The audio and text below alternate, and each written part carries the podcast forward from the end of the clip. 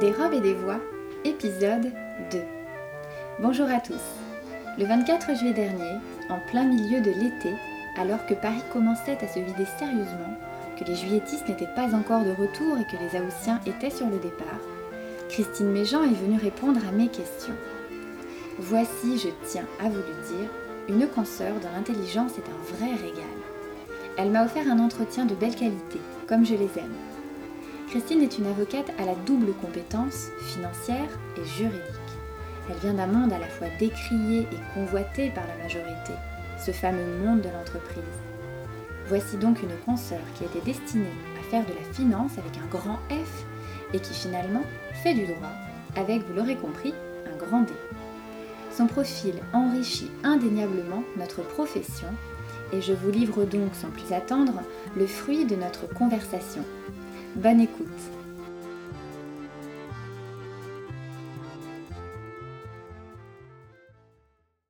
Bonjour Christine. Bonjour Anissa. Donc, je reçois Christine Méjean qui est euh, avocate euh, depuis 2011 du coup, c'est Mhm. ça? Alors ta formation rapidement, tu es passée par l'IEP de Paris où tu as fait un DESS en finance d'entreprise et marchés internationaux de capitaux. Euh, après ça, tu as travaillé 10 ans en entreprise où tu as fait essentiellement de l'analyse financière et de la structuration d'opérations de haut de bilan. Puis tu as été ensuite ingénieur en financement structuré. Je fais en, en résumé parce que je ne vais pas vous expliquer le détail euh, de toutes ces activités. euh, voilà, par ailleurs étrangère à beaucoup d'avocats, mais pas tous. Et euh, tu as ensuite, au bout de ces 10 années, euh, passé ton certificat d'aptitude à la profession d'avocat et tu exerces depuis janvier 2012 2011 pardon, en qualité d'avocate. Euh, tu as donc décidé de quitter le monde du salariat, si je ne Oui, tout trompe à fait. pas, voilà, Mhm. pour embrasser le statut libéral. Donc tu as commencé par deux ans de collaboration au sein du cabinet Messner Associés, qui est un, un des gros cabinets en, en droit pénal des affaires à Paris. Et en janvier 2013, tu montes, comme on dit, ton propre cabinet et te voilà depuis plus de 5 ans maintenant avocate à la tête du cabinet CM Avocat. Donc ton parcours est un beau parcours, ton profil m'intéresse particulièrement parce qu'au-delà d'une avocate parfaitement compétente, tu es un modèle d'entrepreneur au féminin, à mes yeux en tout cas, mais je ne pense pas qu'au mien. Tu développes en effet plusieurs activités en parallèle de celle de ton cabinet, notamment une entreprise féministe qui me parle beaucoup, le Rendez-vous des avocates, où, euh, à titre d'exemple, au dernier rendez-vous, euh, nous avons euh, pu rencontrer Muriel de Saint-Sauveur. Moi, ça m'a beaucoup plu. Cette femme qui est à la tête des Women Masterclass et qui nous avait parlé du leadership au féminin. Un sujet, je pense, à travailler et très intéressant. Et en parallèle de ça, tu développes aussi un réseau de co-développement professionnel, donc les rendez-vous habiles, A-B-Y-L, où en fait, alors je cite, euh, il s'agit de pratiquer l'intelligence collective au service du développement des activités euh, des participants. Donc c'est pas du tout que pour les avocats, on peut avoir par exemple, euh, je sais pas, des experts comptables, des huissiers ou... euh, Ou des notaires, ou des effectivement. notaires, voilà. Oui, oui, c'est au service des professions réglementées. Ok.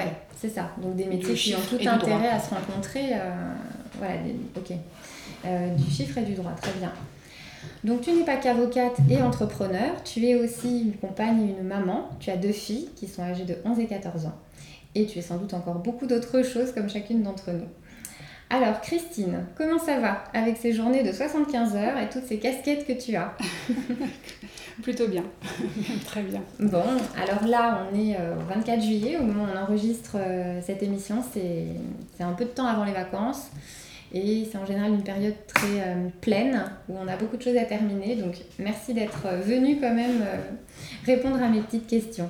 Merci Donc, à toi, Anissa, pour mais je ton, t'en is- prie. ton initiative. Ouais. initiative. Eh ben, j'espère, j'espère. Écoute, pour l'instant, les gens en sont curieux, donc on, va, on va nourrir cette curiosité. Euh, bon, ma première question, c'est alors pourquoi au bout de 10 ans en entreprise, on décide de, de partir et euh, voilà, d'entrer dans une profession qui vraiment a un statut complètement différent Euh, pour la liberté. Ok, Pour la liberté et pour le sens, essentiellement. d'accord. Euh, je voulais retrouver du sens à ce que je faisais. Ouais, Et euh, dans le monde de la finance, c'est peut-être un petit peu plus compliqué que dans le monde de l'avocature. ouais, En tout cas, c'est ce qui m'a parlé moi à ce moment-là, et, et c'est la raison pour laquelle j'ai choisi le, le métier d'avocat. Donc c'était un peu un choix de un choix de raison au départ, euh, Mhm. parce que j'ai cherché quelque chose qui était complémentaire à ce que je faisais. Et comme j'ai fait beaucoup de structuration financière, Ouais. euh, il y avait beaucoup de droits. Il y a des aspects euh, Il y a juridiques, des ouais. aspects juridiques Mhm. très, très complets. Puis c'est devenu une passion et c'est ce qui explique que j'ai aussi dérivé vers le droit pénal. Ouais. Parce que, parce que j'ai découvert ce qu'était que la défense, la stratégie de défense, et, et au quotidien, c'est ce qui m'anime aujourd'hui. D'accord. Et tu as donc commencé en étant collaboratrice. Bon, c'est un choix qui s'explique. Tu Mhm. arrives dans une profession que tu n'as pas encore exercée. euh, tu prends tes marques euh, au sein d'un cabinet où tu seras guidé, puisque le collaborateur libéral est certes libéral, mais au sein d'un cabinet déjà existant, avec des patrons, entre guillemets. Donc toi, tu choisis le cabinet Messner Associé. Bon, c'est pas un cabinet euh, lambda, c'est un beau cabinet. Qu'est-ce que tu peux nous dire de ton expérience là-bas? Est-ce que ça t'a plu? Est-ce que cette première collaboration a été euh, à la hauteur de tes attentes Euh, Et qu'est-ce qui t'a poussé au bout de deux ans au sein de ce cabinet à partir? Alors, beaucoup de questions. Mais je pourrais te les reposer euh, au fil de tes réponses. J'ai eu, beaucoup de chance déjà d'être choisie par, par le cabinet Messner et j'ai eu beaucoup de chance d'avoir cette seule et unique collaboration euh, telle qu'elle s'est passée. Euh, je- J'estime avoir eu le droit à une vraie collaboration, D'accord. euh, une collaboration où en fait j'appellerais presque du compagnonnage. hein. J'ai été chapeautée par un excellent pénaliste, un excellent professionnel Mhm. euh, qui m'a apporté une formation sans commune mesure d'un point de vue professionnel. C'était quelqu'un en plus d'une Mm. extrême intelligence. Donc voilà, je suis vraiment euh, ravie de cette, de cette première collaboration et je sais que par ailleurs, ça n'est pas toujours le cas pour Ouais, tout le même monde. assez Et rarement j'irais- finalement. et assez rarement. Je pense que de manière assez générale, la, la collaboration est un, un statut qui a été un peu dévoyé par la, par la profession, euh, qui est devenu un peu le pilier des business models des cabinets, des cabinets d'avocats, euh, qui, euh, qui en oublie euh, le, premier, euh, le premier objectif qui est celui de la formation, Mm. de l'accompagnement. Oui, c'est clair. Alors, c'est très intéressant et tu as employé le mot de compagnonnage. Mhm. J'y avais jamais pensé, mais je pense que c'est très approprié. C'est ce qu'on devrait avoir en tête. Parce que, euh, voilà, moi je sais que j'ai beaucoup de confrères et de consoeurs euh, qui me disent voilà, la première collaboration c'était l'horreur. D'ailleurs, ma précédente invitée euh, me disait précisément euh, ça dans ces termes-là, je crois. Donc, euh, ok, donc toi finalement ta première collaboration était une bonne collaboration et tu as appris. Alors pourquoi partir au bout de deux ans? Alors deux ans c'est une durée euh, euh, très respectable je pense pour une première collaboration. Moi la mienne s'est arrêtée au bout de six mois. Donc on n'est pas sur le même euh, timing. Mais au bout de deux ans pourquoi partir? Tu, t'es- tu as senti que c'était le moment pour toi? Est-ce qu'il y a des choses qui... Bon, alors la liberté c'est sûr, mais tu pouvais déjà développer au sein du cabinet Messner, c'est ça? Ta clientèle, tu pouvais déjà commencer à la, à la développer. À ce moment-là, je me suis même pas, j'ai même pas eu le temps de me poser de questions parce que deux ans, Mm. comme tu le soulignes, c'est assez court. En fait, je me suis lancée euh, dans, euh, dans l'aventure euh, du cabinet libéral, du cabinet solo, pour, parce que c'était l'objectif dès le départ. Et que, D'accord. euh, voilà, et il y avait un certain nombre de, de dossiers euh, dont je n'avais pas forcément envie de continuer à traiter au sein du cabinet. Mhm. Voilà, mais j'ai pas eu cette, euh, cette problématique de développement de clientèle ou pas. D'accord, ok, je comprends. Donc, euh, c'est bien ce que tu disais dès le départ. Tu n'es pas parti par mécontentement. Tu es parti de ce cabinet parce que c'était ton objectif dès le départ. Et ça, je Tout pense que c'est intéressant parce qu'il y a beaucoup de confrères, certainement, qui entrent dans cette profession et qui hum, prennent une collaboration, mais sans avoir cet objectif. Mhm. Et du coup, on- je pense qu'on n'envisage pas sa collaboration de la même façon non plus. Et qu'on n'est pas le même partenaire de travail euh, quand on n'a pas forcément cet objectif en tête. Et parfois, on n'en a pas. On se dit, bon, je vais faire mon poste de collaboration, je vais l'obtenir et puis ça ira bien. C'est aussi un petit peu normal quand, c'est, euh, des, quand, on, enfin, quand on arrive dans la profession, on peut être assez jeune. Moi, c'est c'est différent, j'avais 10 années d'expérience derrière moi. Ouais, tout à fait. Mais alors, il y en a qui ont des vocations depuis euh, tout jeune, ça dépend, c'est drôle ce qu'on voit. Il y en a qui arrivent là un peu par hasard et qui deviennent excellents et ça leur plaît. Il y en a qui arrivent là avec une vocation euh, qui pensent cheviller euh, au corps et en fait ils se rendent compte que ben, ça leur plaît pas du tout. Enfin, c'est très varié, mais hum, ok, c'est intéressant. Donc, j'ai une question. euh, qui est importante, je pense, pour tous les avocats ou qui se posent à un moment ou à un autre. Alors, tu me diras si elle s'est posée à toi ou si tu l'envisages pour plus tard. Mais alors, solo ou associé l'exercice de, de, ce métier? Tu penses que pour toi c'est plus confortable de l'exercer seul? Tu as envie de t'associer? Est-ce que tu y as pensé déjà ou, ou c'est pas un sujet pour l'instant euh, qui est le tien euh? Oui, alors je pense que l'exercice, aujourd'hui j'exerce seule. Oui. Euh, je me suis lancée seule et j'exerce seule. Mais je pense que l'exercice en, en, solo est compliqué. Alors, ça, ça va dépendre des matières, ça mm. dépend des, des moments de vie, des, voilà, mm. du, du, temps que l'on y consacre aussi. Mais il est certain que sur le marché, euh, le marché tel qu'il existe aujourd'hui, qui est relativement concurrentiel, oui, surtout à Paris. Euh, surtout à Paris, surtout dans le domaine des, du, du, conseil aux entreprises, hein, du service aux entreprises. Je pense que l'exercice en solo euh, n'est pas forcément le, le plus adapté. Mm. Il est euh, de toute façon difficile parce qu'il est synonyme d'isolement, je me semble que c'est euh, le plus ouais, compliqué. c'est vrai que c'est un point qui revient souvent. Mm. L'isolement. Et, et puis, encore une fois, pas forcément le plus adapté ou le plus efficace pour rendre un service approprié aux entreprises. Mm-hmm. Et c'est la raison pour laquelle j'ai développé notamment les rendez-vous habiles dont tu parlais en introduction ces rendez-vous habiles, en fait, ils ont, euh, euh, ils ont pour vocation d'être déjà une première pierre pour construire peut-être quelque chose de plus, de plus grand plus tard, qui serait une fédération de cabinets individuels, mmh. comme ça, ou de cabinets euh, spécialistes de très petite taille. de manière à leur permettre de travailler en, bonne intelligence. entre les partenariats des sortes de partenaires de exactement en fait. exactement mm. mais euh, l'idée c'est de leur mettre à, disposition des outils euh, numériques euh, digitaux voilà tous les outils qui sont aujourd'hui nécessaires pour avoir une un exercice bah oui oui je comprends non mais je comprends ça fait sens alors moi j'ai loupé le, le dernier rendez-vous qui s'est tenu et j'ai pas encore testé les rendez-vous habiles, mais je pense que je vais m'inscrire à la prochaine. Ça a l'air, ça a l'air génial. Donc je pense le faire. J'encourage les confrères curieux à venir aussi. Alors d'accord, donc pour l'instant, l'association n'est pas un sujet pour toi. Euh, est-ce que l'embauche en est un? Ou euh, L'association est en cours de réflexion. Ah quand même, d'accord. Oui, oui, C'est dans le cadre d'un développement de ton cabinet que tu l'envisages Dans le cadre du développement, bah tout à fait. D'accord.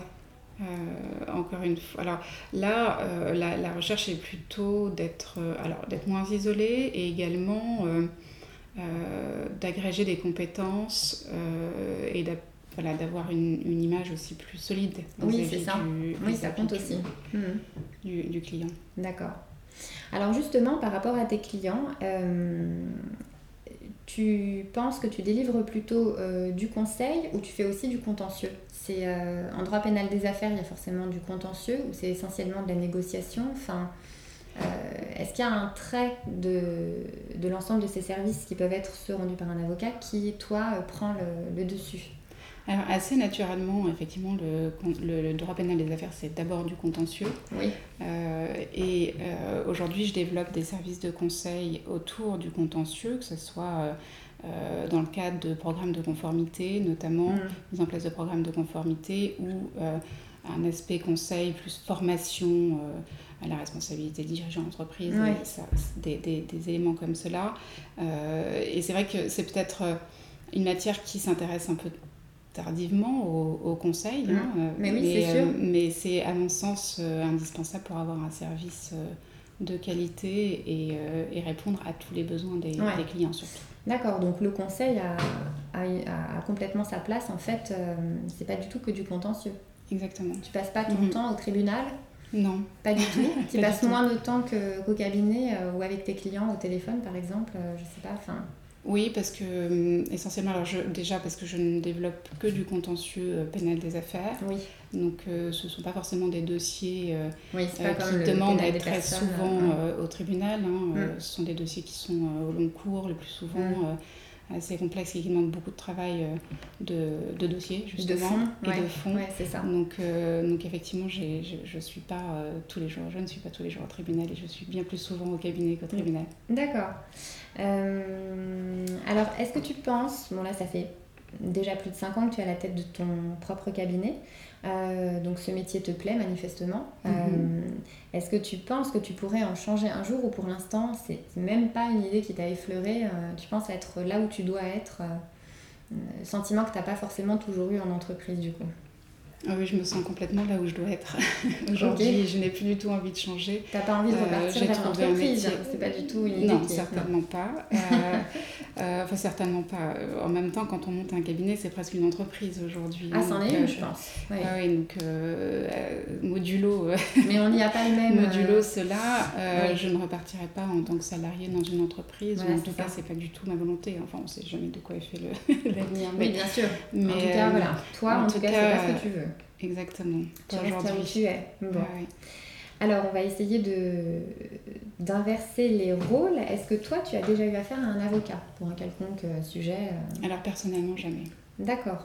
Ok, bon bah tant mieux. J'espère que tu n'auras pas besoin d'avoir recours à un avocat? Je pose cette question parce que ça m'intéresse d'avoir euh, l'avis de l'avocat si jamais il s'est retrouvé euh, une fois à la place du client. Ça, ça peut être une il se trouve que comme j'exerce en droit pénal, j'espère ne jamais être ah bah à la place de mes clients. C'est clair, je le souhaite pas non plus. Mais, euh, et, que, et que pour ce qui est du, de, de l'exercice dans les spécialités qui sont plus entre intérêts privés, mm-hmm je crois que je m'orienterais plus naturellement vers de la médiation. Euh. Oui, d'accord. Mm. Oui, oui c'est vrai que c'est des, des, modes de, de, règlement des conflits qui sont euh, mis en avant aujourd'hui. Mm-hmm. Donc, euh, effectivement, c'est souhaitable quand c'est possible. Il faut que les deux parties soient en accord avec ça, mais oui. Et je trouve, je trouve qu'humainement, en fait, on, on, on avance plus que, ah, devant, hein. devant l'appareil judiciaire. Euh, ça me paraît être euh, humainement quelque chose de beaucoup plus riche oui. plus, ouais, c'est sûr. Plus satisfaisant. Au niveau des délais aussi, euh, s'il faut en parler aussi. Voilà. Les délais sont longs, ce n'est pas toujours la faute de votre avocat. ce sont aussi les, délais des juridictions, malheureusement. Bon. alors, et tes clients dans tout ça? Est-ce que tu aurais une anecdote à nous partager? euh, un moment de grâce ou, euh, ou au contraire un, un, moment fiasco. Ça existe aussi. Il y a parfois des, des choses, voilà, des anecdotes un peu euh, qui sortent de l'ordinaire. Est-ce que tu penses à quelque chose oui? Alors moi j'aime bien être au contact des clients. ça c'est être, être à, leur écoute, répondre à, à leurs besoins au, plus, au plus près. Mm-hmm des moments de grâce euh, où c'est les moments de relax en fait ça c'est juste ah euh, fabuleux. Euh, et des moments difficiles euh, pas tant que ça. C'est une bonne gestion de la clientèle c'est bien. Ou une bonne gestion de la mémoire peut-être plutôt. Ouais. D'accord. Non mais si ça t'a pas marqué c'est que c'était pas c'était pas si grave donc donc tant mieux euh, alors, dans ce podcast aussi, euh, j'aime bien interroger mes confrères sur leur lecture. Je, mhm. je trouve que ça nourrit un peu euh, les personnalités qu'ils ont et peut-être que ça nourrit aussi, consciemment ou pas, la façon dont ils travaillent. On, en est tous là. Alors, est-ce que tu as un livre de chevet en ce moment ou alors un livre préféré dont tu voudrais parler? Oui, alors j'ai oui, le livre de chevet que j'ai actuellement me parle beaucoup et je suis, je suis, contente de partager sur ce, sur ce sujet-là. Euh, c'est euh, un livre qui s'intitule euh, en partie Vers une civilisation de l'empathie de Jeremy Rifkin. D'accord. et c'est un en fait une analyse de la transformation, la métamorphose de nos, de nos civilisations, enfin de nous en tant que collectif humain et de notre conscience des, de, de, nos actes et de, nos, de, de de ce que l'on peut mettre en œuvre. Euh, c'est, moi, je trouve passionnant. le bouquin est assez mhm. énorme, donc c'est mon livre de chevet depuis quelques temps déjà. D'accord. il y a de la pas suffisamment de temps pour, y, à, y consacrer. Euh, mais le sujet, oui, il y a de la matière, je pense. C'est un sujet passionnant, oui, puis il repart du, de l'origine des temps et il reviendra, euh, je n'y suis pas encore, euh, je n'y suis pas encore, mais euh, à, à, nos jours. L'idée, c'est qu'on a une, voilà, une, conscience qui évolue, une conscience collective qui évolue, et, et de son point de vue, c'est ce qu'il démontre, on évolue donc vers une civilisation où on sera plus tourné vers l'empathie. D'accord. et moi, j'avais envie de faire le parallèle avec, avec un sujet qui me touche beaucoup en matière de justice pénale. Je crois que euh, s'il doit y avoir une illustration dans ce domaine-là de, de, cette thèse de Jeremy Rifkin, ça serait euh, euh, qu'aujourd'hui, on en arrive à un moment où la prison n'est plus la, la mm. solution, ne, plus, ne, doit plus être la solution unique ou principale aux problématiques de délinquance et qu'il faut revoir le sens de la peine quelque part. D'accord. Ah oui, effectivement, c'est très intéressant. Je mettrai le lien euh, vers le livre. Je pense que ça peut en intéresser plus d'un. Mhm. Et d'ailleurs... Je retrouverai le titre exactement. oui, bah, je, le, je, le, trouverai de toute façon, mais euh, alors c'est peut-être euh, un raisonnement facile, mais je trouve que ça vient même à l'encontre du discours un peu ambiant de dire on est dans une société individualiste, chacun ne pense qu'à soi, etc. Il dit juste tout à fait le contraire. Il dit justement qu'on est peut-être arrivé au bout de, de cette, euh, de, de, de, cette, de ce type de comportement et de cette appréhension de hmm. notre, de notre euh, de nous, bah, de nous hein, finalement, et que l'on va revenir vers et de l'autre, de nous par rapport à l'autre, tout à fait. D'accord. Ok, très intéressant. Les avocats disent des choses euh, intéressantes. Là, moi, je, je fais aussi mon, ma liste de lecture pour l'été, c'est très bien. Euh, alors, je, une dernière question, et puis je, je te libère, Christine. Euh, le, la dernière partie de ce podcast s'intitule Lettre à un jeune confrère, en référence au livre de Rilke. Et euh, ce que j'aime bien demander, c'est le conseil que tu aurais aimé avoir euh, au moment où tu as prêté serment, ou bien le conseil que toi tu aimerais donner à un jeune confrère qui est sur le point de se lancer. Alors, je ne sais pas si c'est exactement ce à quoi tu penses, mais euh, moi je, je, dirais, non, ouais, ce que l'on peut penser, parce que ce serait peut-être plus une, une, lettre à un jeune tout court, c'est je, je, lui dirais, euh, tu, as, tu as ta pierre à apporter euh, à, à l'édifice. Ouais. Et ça, euh, quelles que soient tes qualités, donc voilà, va de l'avant et... D'accord, donne ce que tu as à donner. Et, et donne ce que tu as donné, oui. D'accord, ouais. ça veut dire, si je, si je traduis, si je comprends bien, ça veut dire n'essaye pas d'imiter qui que ce soit. apporte ta propre qualité, en fait. Apport, oui, oui, oui, sans sans, sans, te limiter, voilà, fais confiance à ton propre mmh. jugement, ta propre conscience, pour reprendre euh, ce qu'on disait il y a deux minutes. Ouais, ouais. Euh, dès lors que les choses sont faites en conscience et, et elles seront beaucoup plus justes et elles, mmh. sont, euh, elles ont euh, un intérêt pour ouais, être alignées avec soi-même. Pour le reste quoi. du monde. Mmh. D'accord, très intéressant. Christine, merci beaucoup. Merci à toi, Anissa. Je te laisse retourner à tes occupations d'avocat. je sais que c'est encore chargé avant les vacances. Merci encore d'être venue et puis euh, à très bientôt. À bientôt, au revoir.